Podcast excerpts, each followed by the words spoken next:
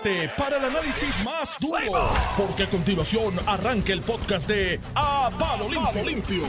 A trabajar se ha dicho. Se me acabó el vacilón. Se le acabó seguro. Ya el PUA se lo suspendimos. Se lo dimos de, de- de sábado a martes. Lo sé, lo sé. Llamaron ayer el secretario del trabajo que era embuste. Sí, el patrono ya había que Está ponerlo. llamando, está llamando. Sí. Mira, y está a mi lado el licenciado Iván Rivera y Reyes, que prendas el botón en su programa. A palo limpio, estamos aquí, estamos vivos, miércoles. Mira. Hoy es un buen día para volver a creer en los milagros, para tener Ah, una ¿viste el video? Una vida. Todo Yo- el mundo tirándole la mano a los turistas y nadie habla del milagro de Cuaresma en Bayamón. El viejito llegó en andador, tiró el andador para el lado, bailó, caminó, perdió, se trepó en la capota de la guagua. Nadie habla de ese Fíjate, milagro. lo más, que, lo más que me afectó del video fue lo de la capota, porque el señor estaba ¿Cómo un llegó a la andador, capota? llegó a la capota, mi No, hermano. hay una investigación en el Seguro Social para verificar si ese señor que decía estar pensionado y cogiendo el Seguro Social realmente, realmente está pensionado. No, no, el hombre, pero los milagros existen. Papá, es que nunca había tenido tanta abundancia a la vez. No, no, no, Cerca, yo ver ¿no? esa oye. energía que él tiró el andador le, para el entró, así. le entró hasta la música por dentro, tocó congas y todo. No, no, no, no, no. Él, Lo yo, pueden ver en notiuno.com si no saben de lo que estamos. Sí, en Pues, Es, un video en una gasolinera en Bayamón, ¿verdad? Yo creo que Sí, el alcalde dijo que trató de identificar a la persona. no, que llegaron, pero que no había nadie. Pero identificar a quién? ¿Al señor para darle una placa? al- alegadamente, ¿Para alegadamente estaban Ah. buscando la víctima. Y si yo vi ese video, yo no vi ninguna víctima. No, no, no, no, En un tribunal está bien difícil tú, óyeme, tú probarle algún delito a El domingo de Pascua, la mejor evidencia de resurrección es ese caballero. O sea, ese de- No, ese no, el caballero hombre- volvió a vivir. El hombre. Pues, ca- la- la- largo cuento corto, esta persona en andador, y el Notiuno está para que vean, esta persona en andador está en, en andador, está en una gasolinera y llegan estos turistas, ¿verdad? Que empiezan a bailar muy sensualmente, el señor tiró la, la el andador, bailó, tocó congas con a mí el lo más que de las que lo vi bailando encima se de la capota. la. Se trepó, se trepó a la capota. Se trepó a la capota y yo dije, Dios mío, pues los milagros existen. Definitivamente. Pero nada, muy bien por él, para que tú veas que no todo es negativo. no es todo negativo. Los- los turistas. Lo que pasa en Bayamón Bayamón no pasa en más ningún lugar de Puerto Rico. Bueno, los dejo ahora para que ustedes entren a otros temas más serios, ¿verdad? No, Cuídate, yo me voy. Te veo, te veo mañana. Sí, ¿no? ¿Tú vas a trabajar hoy? Es de San Pática, mira, ya Ella está de verde. está. Yo voy para, voy para Fortaleza. De verdad. Eh, no, porque vamos a hacer una grabación allá. De los Con 100 el días. gobernador, con el gobernador.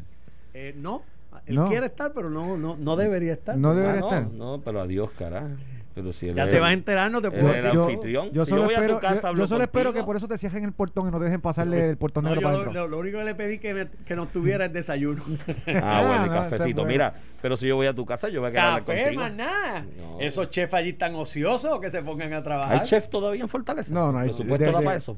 No, yo creo que Alejandro al final se- terminó con el chef que había y no se ha contratado un chef particular Lo que para terminó con el chef que había es que tuvo el chef hasta el camino, se dejaron en el camino, porque terminar es dejarse No, también. no me atrevo. un chef bien allí. Estuvo no. hasta Henry Corona, que Ahí era- fue un chef mucho. yo creo que Ahí estuvo la- Willy, Willy, Vélez estuvo allí con. Rafael. Con Sí, Rafael. sí. No, chef de, de renombre. Injustificado. Tenemos un amigo en común que cuando Alejandro era ¿Cómo que gobernador fue injustificado? allá. Injustificado tener un chef allí en Fortaleza. Mira, oye, una perso- personas que cocinen arroz y habichuel y cosas así, porque hay chef, empleados allí. sí. espérate, Ramón, déjame salir en defensa también de la institución. El gobernador recibe allí personas ese día, que- ese pero día no, tú le pides pa- a pero tú le vas a que para- contratar un chef. para para- ese día. Hay un Hombre, montón de no sale más caro subcontratarlo Oye, que allí. para hacerle una comida a una visita no tienes que tener un chef. Un día. Ah, un día. ¿Tú no, le haces comida a tu visita en tu casa? Sí. Pues y quedan bien, ¿verdad? Oye, pero ahí en, en mi casa no va to pájaro dignatario más o Yo menos recuerdo. importante que en Fortaleza. mira, te voy a hacer una anécdota de cuando Don. En mi casa va, imagínate, Sánchez Acosta, Iván Rivera, este, Manolo Con Sidre. una chuleta Un hamburguito, un hamburguito de cajita. Esa Mira, gente, muchacho. eh, pero te voy a hacer una anécdota de cuando el licenciado Ferdinand Mercado, que es talento aquí en Noti1 en la tarde, era secretario de Estado, que venían unos dignatarios de España y pues había alguien allí en, al cargar el protocolo y le iba a hacer y que pedir un jamón serrano, un queso manchego y un amigo que trabajaba allí en aquella época le dice, pero ¿por qué jamón y queso manchego un español si esa gente comen del bueno allá? ¿Por qué darle eso y tanta cosa? Y dice, y el hombre le dice, ¿qué tú quieres que le hagamos? ¿Lechón asado? Y él dice, por ejemplo. Eso mismo. Por ejemplo, para que pruebe los de Puerto Rico, porque, y es cierto, y, y es que soy José Ramón, o sea, tener un chef allí. Pero no es que sea un chef fancy. Es que, aunque Mira, pero, sea pero tú hoy no tienen un chef fancy y reciben los dignatarios hace muchos años y Sí. tranquilo. que Además, que mejor que una que carne guisada. Reciben, reciben cada vez que viene un congresista para acá. Oye, un, tú un no- tú no funcionario. el dignatario congresista porque pero voy. eh, eh, es, es equivalente igual cuando viene cuando viene un dignatario de otro país ay, lo recibe Pero el mira, tú gobernador. no has ido a casa, tenemos que ir ahora cuando empiece el béisbol para ver los juegos. Y esto, hay testigos, Manolo te puede hablar de eso, yo, la mejor carne guisada del mundo la hace la jefa de mi casa. Así que están invitados, vamos a hacer un Está para emplazada. Está emplazada públicamente, Mira, me- debe me- estar escuchando. Te lo digo me parece la mejor carne me guisada parece, del mundo. me Yo parece estoy- un- ah, una actitud machista que nos invite para su casa para que su esposa cocine Pues que yo no lo sé cocinar cocina como tú. ella, no, yo te puedo hacer un hamburger, te lo tiro allí en la parrilla, pero, Pero eso es bueno, Pero esa carne guisada, cuando hace, cuando mi casa ella se pone a inventar y cocina y hace carne guisada, yo estoy tres días comiendo carne guisada, de buena que es, porque es una cosa espectacular, así que Bueno, Iván. haremos algo. vamos a lo que vinimos Mira lo que vinimos, casos electorales, vamos a rapidito, porque hoy hay un montón de noticias. En los hoy- casos electorales, San Juan se fue a pique la evidencia y Guánica empate en el Supremo, por lo que prevalece por nocaut técnico. Pa- pa- para despachar el de Guánica rápido, el, el candidato del Partido Popular, Ismael Titi Rodríguez, que había sido certificado como ganador, este, había, estado en los tribunales, ¿verdad? Tanto instancia, que era Rebeca León, como un panel del apelativo, le dio la razón diciendo que habían 38 votos que se le, si se le adjudicaban como la comisión pretendía a Edgardo Cruz Vélez, que es el candidato por nominación directa o right-in, ¿verdad? Como se conoce, eh, ganaba la elección. El eh, instancia, tanto Rebeca de León como el apelativo, dijeron que esos 38 votos ya habían sido contabilizados, que contarlos nuevamente era una doble, un doble conteo. Y el Tribunal Supremo ayer confirma la decisión del apelativo porque se dividió exactamente en eh, cuatro y cuatro. Eh, la juez presidenta, Rodríguez Oronó, eh, Ángel Colón, el juez Martínez Torres y el juez Feliberti, eh, los cuatro decidieron que o, opinaban que había que confirmar la sentencia del apelativo, los otros cuatro jueces opinaban que había que permitir la instancia pasar prueba de que en efecto acta por acta esos votos fueron eh, contabilizados dos veces y no una vez, porque si, si no se hubiera contabilizado, ¿verdad? Eh, el, el contabilizarlos era legal. Este, en ese sentido, Iván, la prueba la tuvo el Tribunal Supremo y el apelativo. Yo creo pues que con esto terminamos. Yo creo que la- los cuatro jueces que votaron para confirmar el apelativo, más lo que no querían era alargar el hecho, aunque yo en la pureza de los procedimientos hubiera permitido como se está permitiendo en los demás casos, que se vea voto a voto y se justifique, porque al final le das claridad y nadie puede eh, eh, impugnar. Hoy tienes un candidato right-in, Edgardo eh, eh, Vélez, que, Cruz Vélez, que pre- piensa que si se hubieran contado esos votos acto a acta, en una vista evidenciaria en el tribunal de primera instancia, hubiera sido alcalde. Y eso pues le quita un poco de legitimidad, no solamente eh, de los, ¿verdad?, del pueblo de Puerto Rico, sino de las personas en Guánica que votaron por este candidato particularmente, que hizo historia, porque por poco gana. Y la cantidad de diferencia de votos writing eh, fueron menos de 38 votos, porque la gente escribió su nombre en un encasillado, así que... Es más difícil. Sí, sí, es más difícil. Eh, ahí está. Iván, Yo, yo sobre eso lo que te tengo que comentar es que demuestra una vez más el asunto que tener números pares en el Tribunal Supremo es un problema por las incidencias del momento político, electorales del momento. Es un problema porque pasan este tipo de cosas. A mí me hubiese encantado que el Tribunal Supremo emitiera, hubiese emitido una opinión y categorizara cómo se iba en el futuro, que pudiese ocurrir nuevamente, a escrutar y a contabilizar, a adjudicar esos votos, ¿me entiendes? Y perdimos una magnífica oportunidad al haber ese tranque, y eso es consecuencia de otras acciones político-electorales, que hubo un tranque entre el que, era, el que era presidente del Senado Tomás Rivera Chat y la que era gobernadora Wanda Vázquez en una nominación de una muy buena juez, que hoy es juez del Tribunal de Apelaciones, que fue nominada para el Tribunal Supremo, que hubiese sido un quinto voto para un lado o para el otro, ¿no? Eh, Este, pero hubiese sido ese voto del desempate y hoy tenemos y, y- y ocurrió en este asunto electoral, Ramón, y puede ocurrir en otras cosas que son de relevancia y tangencia para la vida de cualquier ciudadano, de cualquiera de los que nos está oyendo, referentes a su propiedad, referente a sus hijos, referente a su alimento, eh, eh, y pudiera pasar. Y Por es que lamentable que- por politiquería hoy día no tengamos Por una eso es que los tribunales impar. colegiados siempre son con números Impares. impares, para evitar Eh, este tipo de... de Y por esa politiquería no tenemos, además de que este joven que le motivo a que siga aspirando, porque creo que tiene mucho apoyo en el pueblo de Guánica. Él además había, él, él- él había tratado de aspirar en primarias por el Partido Nuevo Progresista Y fue y descalificado. fue descalificado también bajo la presidencia de Tomás Rivera Chata. Este había sido víctima dos veces de la misma persona. Y Normando lo comentó esta mañana y coincido en el comentario que hizo Normando al respecto. Así que yo motivo a este joven a que continúe su aspiración de servirle al pueblo de Guánica porque creo que está más que evidenciado que cuenta con un gran y respaldo en esa comunidad. Y con esta elección particular, este, el, el- la diferencia, ¿verdad? El Partido, el Partido Popular obtiene, y Aguadilla, usted obtiene dos, dos alcaldías, ¿verdad? Eh, más que, que el Partido No Progresista. Así que, eh, volviendo un poquito a lo que es el tema interno del PNP, este señor no solamente trató de correr por el PNP, en, visto, en Proyecto Pues, lo Dignidad, descalificaron lo también. certificaron y lo descalificaron. eh, Cuando salió que era gay. de su preferencia sexual. Y lo que te quiero decir es que si el Partido No Progresista, ¿verdad?, quiere abrirse a, a- a- a tener mejores candidatos que puedan tener el respaldo del pueblo, si esta persona particular por poco gana en nominación directa en un partido mayoritario, hubiera Hubiese barrido. No, no, por eso digo que yo lo que el Partido que- Nuevo sí. Progresista debe mirar candidatos así. Nadie tiene duda de que fuera estadista. De hecho, cuando él gana por nominación directa en la primera certificación, él dice que se va a afiliar a la Federación de Alcaldes, Sí, que sí, es la, eh. la agrupación de lo alcaldes descalificaron en la comisión PNP. esa evaluadora del PNP. Oye, que el PPD tiene la suya también y se cometen atrocidades ahí porque a alguien no le gusta o le cae mal y una lo persona mismo pasó en el caso de Lares. No dejaron correr al hijo del alcalde. que contaba de- con el de apoyo Pagán, de la ciudadanía. eh, Carlos Pagán. Y, y terminamos perdiendo o- un municipio más Bueno, por esa división. está. Y obviamente no tener el candidato. Y, y en estas cosas ha- habrán situaciones donde tú quieres descalificar un, un califi- descalificar un candidato. Y eso para eso es que están los reglamentos. Pero tú, Eh. tiene que ser algo evidente y no como ocurrió en estos dos casos, precisamente porque le quitamos al, al pueblo no, al pueblo nuevo progresista en estos dos municipios la oportunidad de postular un candidato que hubiera tenido grandes, eh, ¿verdad? Grandes eh, chances de poder ganar la elección para el Partido Nuevo Progresista. Y pasan los dos partidos. Yo esas comisiones evaluadoras yo las, las, las prohibiría. Yo establecería otro tipo de criterio. El partido tiene dentro de su derecho de asociación la capacidad y la legitimidad para evaluar candidatos y pasarle escrutinio sobre ellos para dejar quién se postula por su insignia, por su franquicia. Pero se cometen atrocidades. Yo tuve un caso electoral en el 2016 que descalificaron al hombre porque dijo en una en un programa de radio que el poder no daba derecho a ser canalla. Y ya eso, que libertad de expresión Eso es, una, primero. eso es una cita histórica, eso no es ni del... Sí, no, eh, y por decir eso, eh, lo descalificaron como candidato. Eh, Esas cosas. Y nada, era porque uno de los que estaba en la comisión evaluadora tenía contrato con un alcalde popular, tenía contrato como asesor con un alcalde popular al que iba a retar este joven en una primaria. Y él teniendo contrato como con ese alcalde popular, estaba en la comisión evaluadora y muchacho, ¿cómo tú vas a retarme el mío, gallo?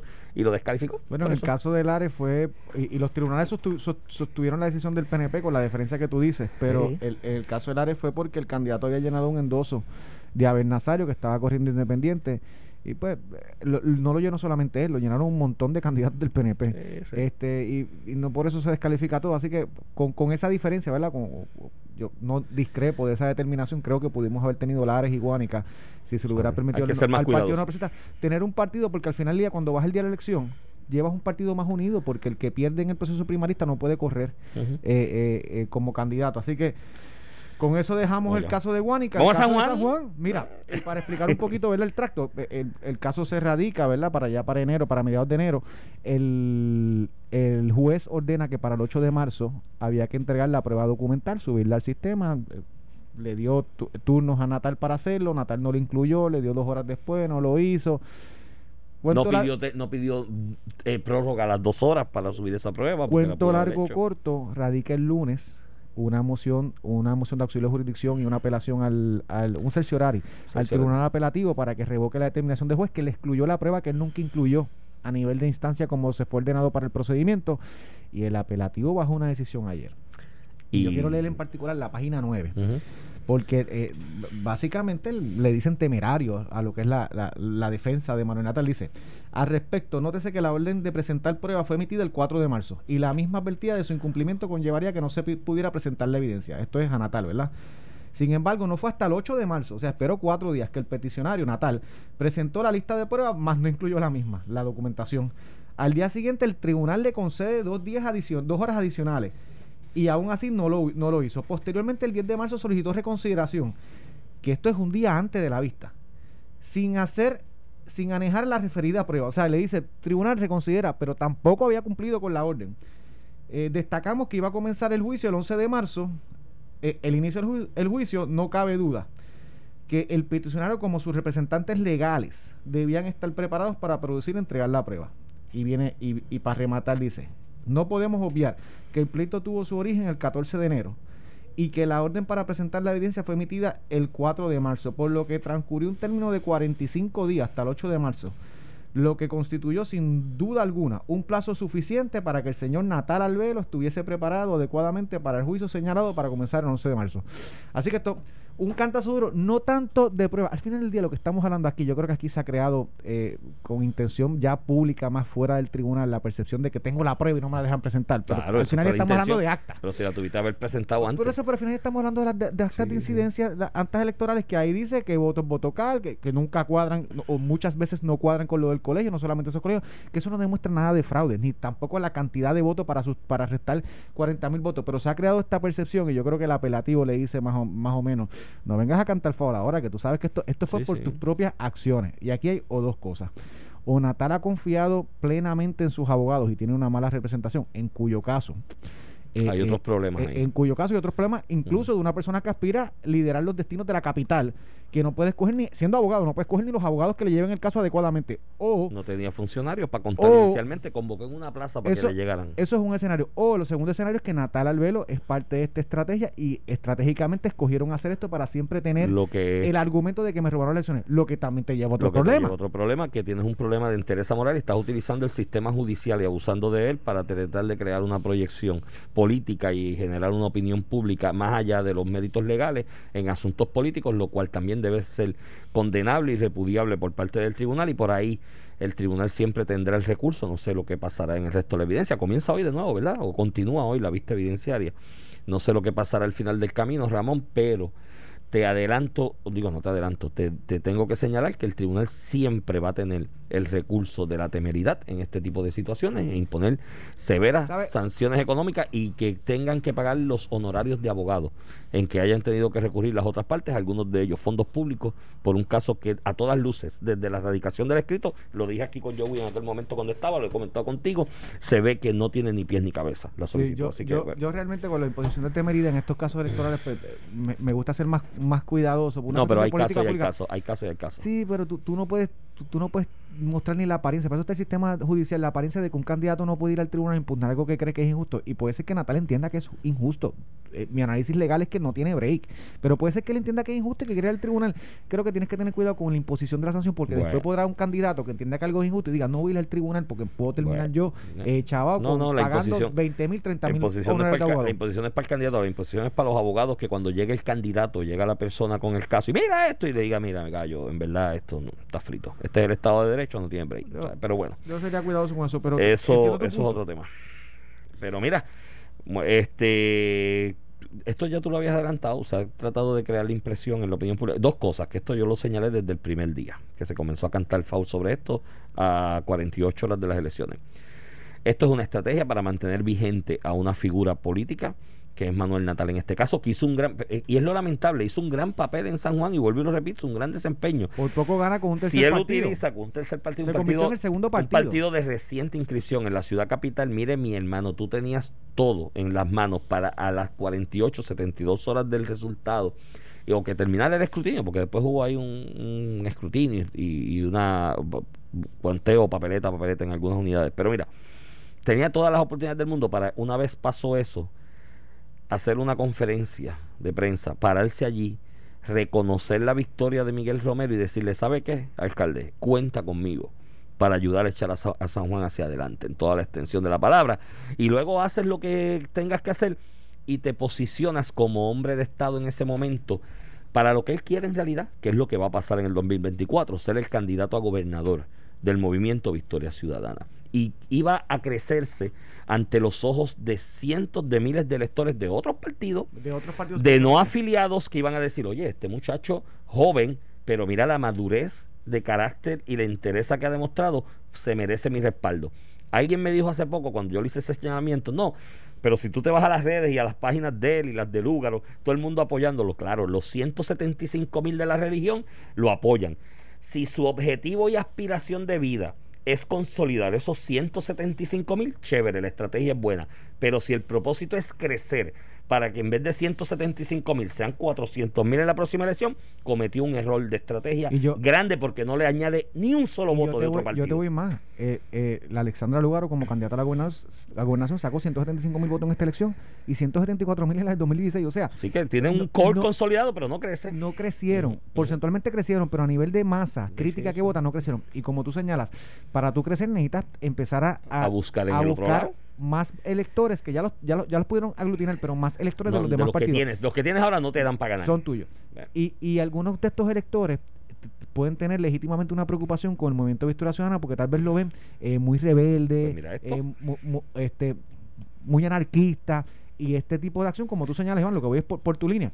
Este tipo de acción eh, eh, evita que ese elector diga, tú sabes que esto es una opción porque no lo ven como una persona de Estado que al final del día tiene que tomar las determinaciones de un gobierno que tiene eh, presencia eh, no solamente a nivel federal, a nivel mundial y necesita respeto, estabilidad, que se impulse la economía. Y este tipo de conducta demuestra chiquilladas. Si tu objetivo es consolidar esos 175, siguen por ahí.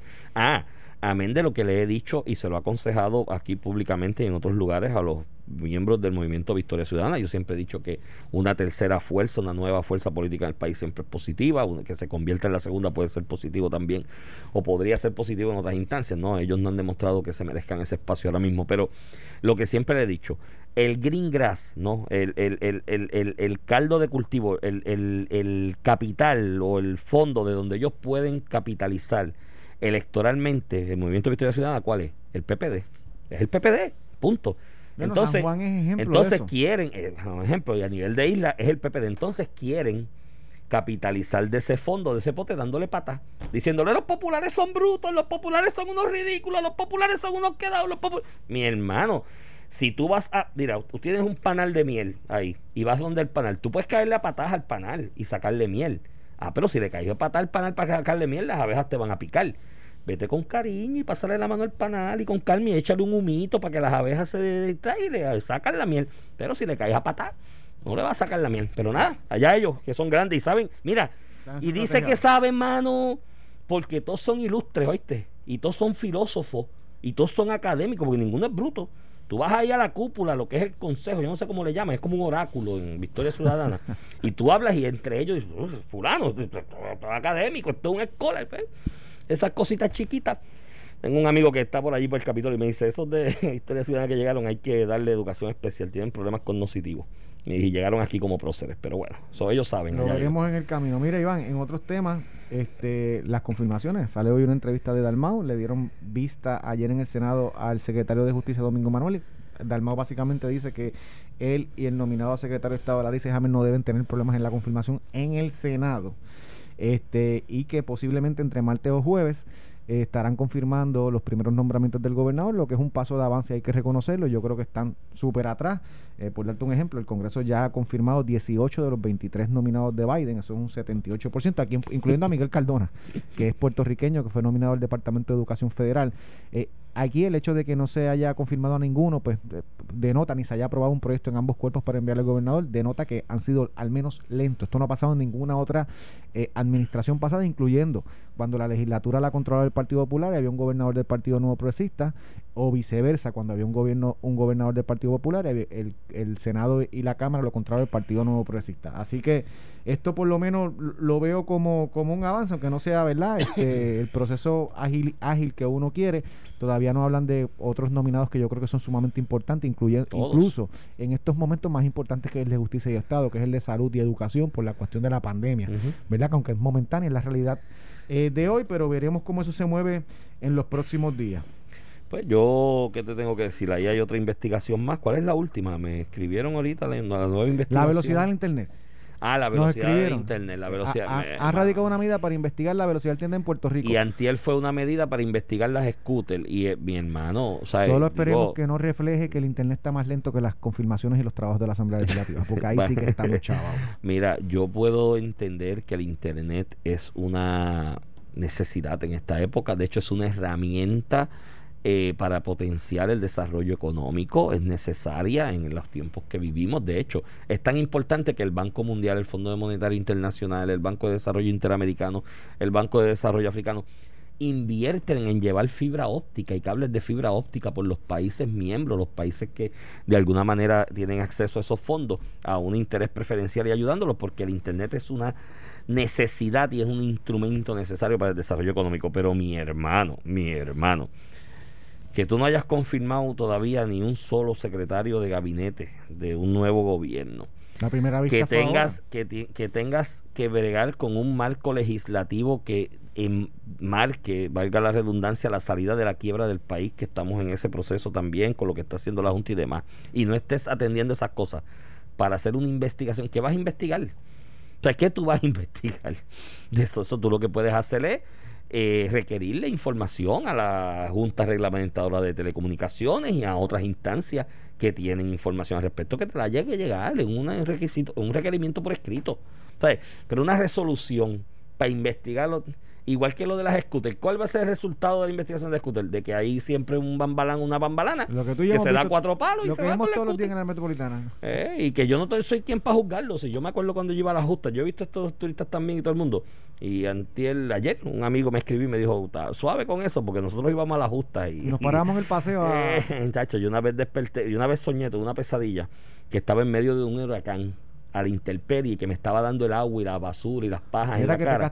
Me quedé dormido en la entrada de Plaza del Caribe en Ponce, en la grama, así tirado. Y tengo unos cepillos que tenían en Ponce que pasaban así limpiando la carretera. Según limpiaba, me tiraba las pajas y el agua en la cara y ahí fue que desperté porque ni me acordé cómo llegué allí. Eso aún así yo no creo que es Pero mira, lo que está pasando en condado. Cuando regresemos, vamos a hablar de la nueva herramienta del Departamento del Trabajo y Desarrollo Económico para lo del PUA, que es importante y hay un ángulo ahí que hay que Están los fondos sobre federales. Ayer hablaron de los CDBG-DR para los, los municipios. Y también, y también el desarrollo económico con la Universidad de Puerto Rico, un acuerdo para que estudiantes ayuden en la agilización de los permisos en Puerto Rico. Importantes medidas. Vamos allá. Estás escuchando el podcast de A Palo Limpio de Noti1630. De regreso a Palo Limpio, edición de hoy, miércoles 17 de marzo del 2021. Este es Iván Rivera quien te habla. Acompaño al licenciado Ramón Rosario Cortés Ya, y mitad- Valiente. ya pasamos la mitad de marzo, bro. Mitad está- de este marzo, año esto va que vuela. Muchacho, estoy poniendo viejo antes de tiempo. Mira, este, estamos, bueno, vamos, vamos a coger el tema eh, rapidito de la iniciativa que anunció ayer el Departamento del Trabajo y el amigo secretario de Desarrollo Económico y Comercio, Manolo Sidre, para de alguna manera evitar que se defraude la intención y el propósito de lo que es el- los paquetes de ayuda de desempleo y otros incentivos que se están dando a las personas que por motivo de la pandemia han perdido su trabajo, ya sea porque el taller cerró o cerró parcialmente o las imposiciones gubernamentales le dijeron al taller de trabajo cierra, ¿no? Que eso también es el propósito, pero se está dando la circunstancia que conforme se está abriendo la economía paulatinamente y el patrono está volviendo a reactivar ese patrono que quería seguir trabajando, ¿no? Pero que el gobierno se lo prohibió, vuelve a insertarse a la actividad económica cuando llama a su empleado, mira, ya abrimos para que venga. El empleado se le pierde, se le esconde, no le contesta, dice. Y algunas veces le dice que no va a volver a trabajar. Y algunas veces le dice, no vuelvo a trabajar si estoy cogiendo el desempleo más el PUA y es más de lo que me gano. Sacamos cálculo con el secretario del Trabajo la otra vez, con Carlos Rivera, y pueden Sí. estar recibiendo sin, sin hacer nada en la casa. Dos mil y pico pesos. 2.200 dólares Y versus a lo mejor se ganaba 1.200, 1.300 en su trabajo. Y eso pues hay que combatirlo de alguna manera, no porque se le quiera hacer daño a esas personas, sino porque hay dos realidades alrededor de esto. El desarrollo económico y social de un país, el producto del desarrollo social y económico de un país en el macro, en, el producto final, es la suma del valor agregado del esfuerzo y trabajo y desarrollo social de cada uno de los individuos. Si tú limitas la capacidad de desarrollo económico de cada individuo o permites que cada individuo minimice su capacidad de producir económicamente, en la suma del valor agregado vas a tener un producto final de un país pobre, económicamente fastidiado. Lo mismo en lo social, desviaciones sociales, problemas sociales de, otro índole. La suma de los problemas sociales individuales tiene una sociedad con unos problemas serios.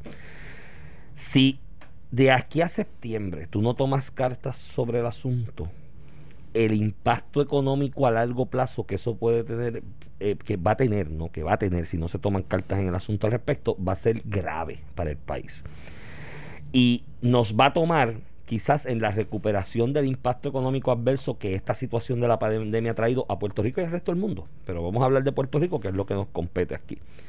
el impacto adverso que ha traído la situación a la economía de la pandemia va a tomar unos tiempos de recuperación y esos incentivos están dirigidos de alguna manera en la realidad de Estados Unidos, que es el que lo aprueba, en el caso de Puerto Rico, pues somos colonia de ellos, para que esa recuperación, en lugar de ser en cuatro o cinco años, sea en tres, ¿me entiendes?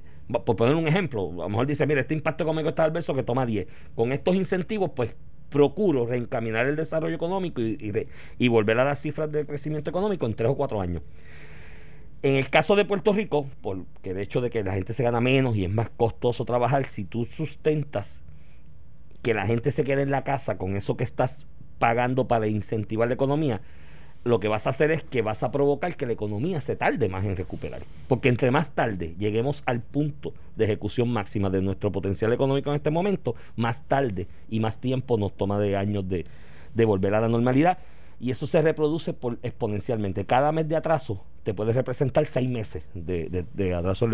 Y yo felicito tanto a Manolo como el secretario del Trabajo Carlos Rivera por la iniciativa, porque, y tengo que felicitarlos y es lo correcto, porque es que estoy viendo mucha gente mofándose de la iniciativa y diciendo ahora son los chotas, y mira qué abusadores, que, que esa gente está en su casa los chavitos, qué abusadores, yo mire, que para que el patrón no llame porque no quieren trabajar. Y mire mi hermano, ese que dice eso y critica, de algunos políticos están criticando, si usted llega al restaurante mañana y pone el teléfono celular encima de la mesa, y viene un individuo y se lleva el celular porque necesita empeñarlo para venderlo, ¿qué usted va a hacer? No voy a llamar a la policía no lo voy a denunciar porque es que el pobre necesitaba mi celular.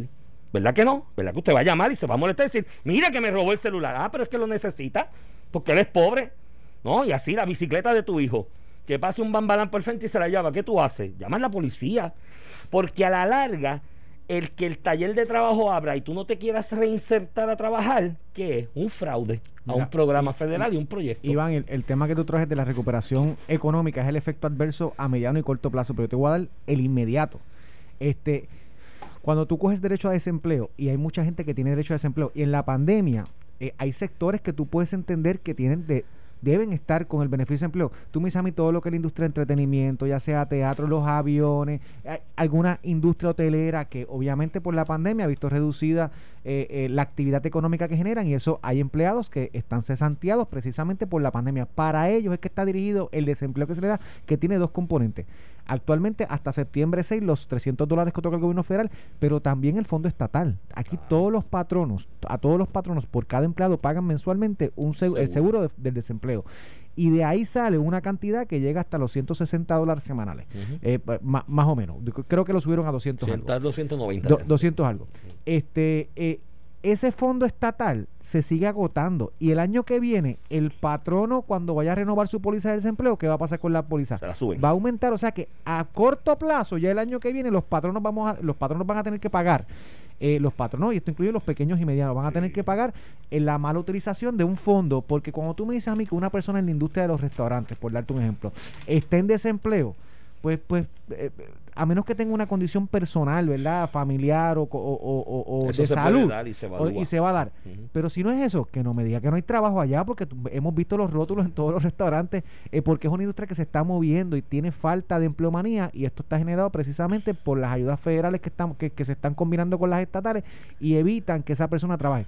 Y en específico, el, gobierno ayer anunció un portal para que los patronos digan, mira, yo tenía estos empleados, se reportaron cesanteados, ya los llamé para que, trabajan y desistieron. pues ya esa persona no tiene derecho a, desempleo, punto. el desempleo es tú renuncias, o digo, te, te, cesantean, tú tienes derecho a desempleo porque mientras estés cesanteado y tienes que estar buscando trabajo también, es, requisito del derecho.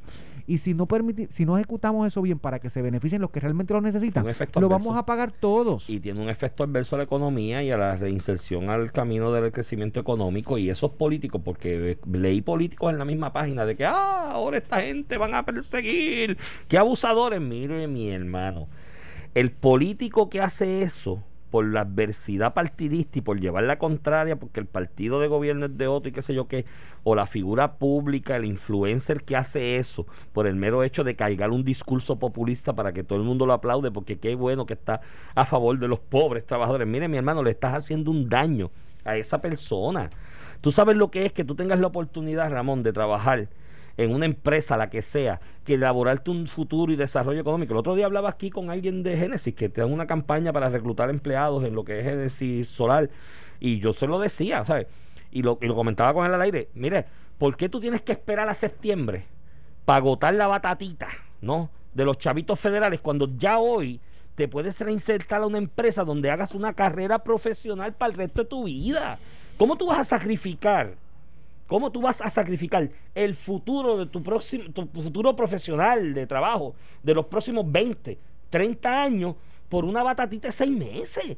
Es irracional. Sí, pero- pero y el Iván, político pero- y el influencer que promueve eso es un irresponsable. Es un irresponsable. Por eso, pero Eh. incluso el gobierno, mira, no solamente esta medida que permite a los patronos fiscalizar, a- aportar en la fiscalización de este beneficio que, utilice, que se utilice para quien lo necesita, pero también el gobierno tiene que hacer una flexibilidad. Por yo darte un ejemplo, mira, en, estos, en este periodo de emergencia, las personas que reciben beneficios de vivienda, ya sea sección 8 o, o HOT normal, las personas que reciben PAN, déjalos trabajar y no les quites ese beneficio en lo que pasa la emergencia para incentivar precisamente eso.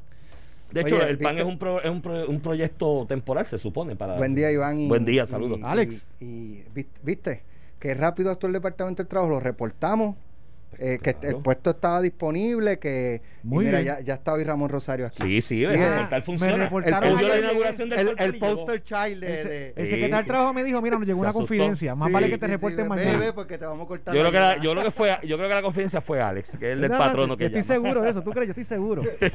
Esto fue el podcast de A, A- Palo Limpio de Noti1630. Dale play a tu podcast favorito a través de Apple Podcasts, Spotify, Google Podcasts, Stitcher y notiuno.com.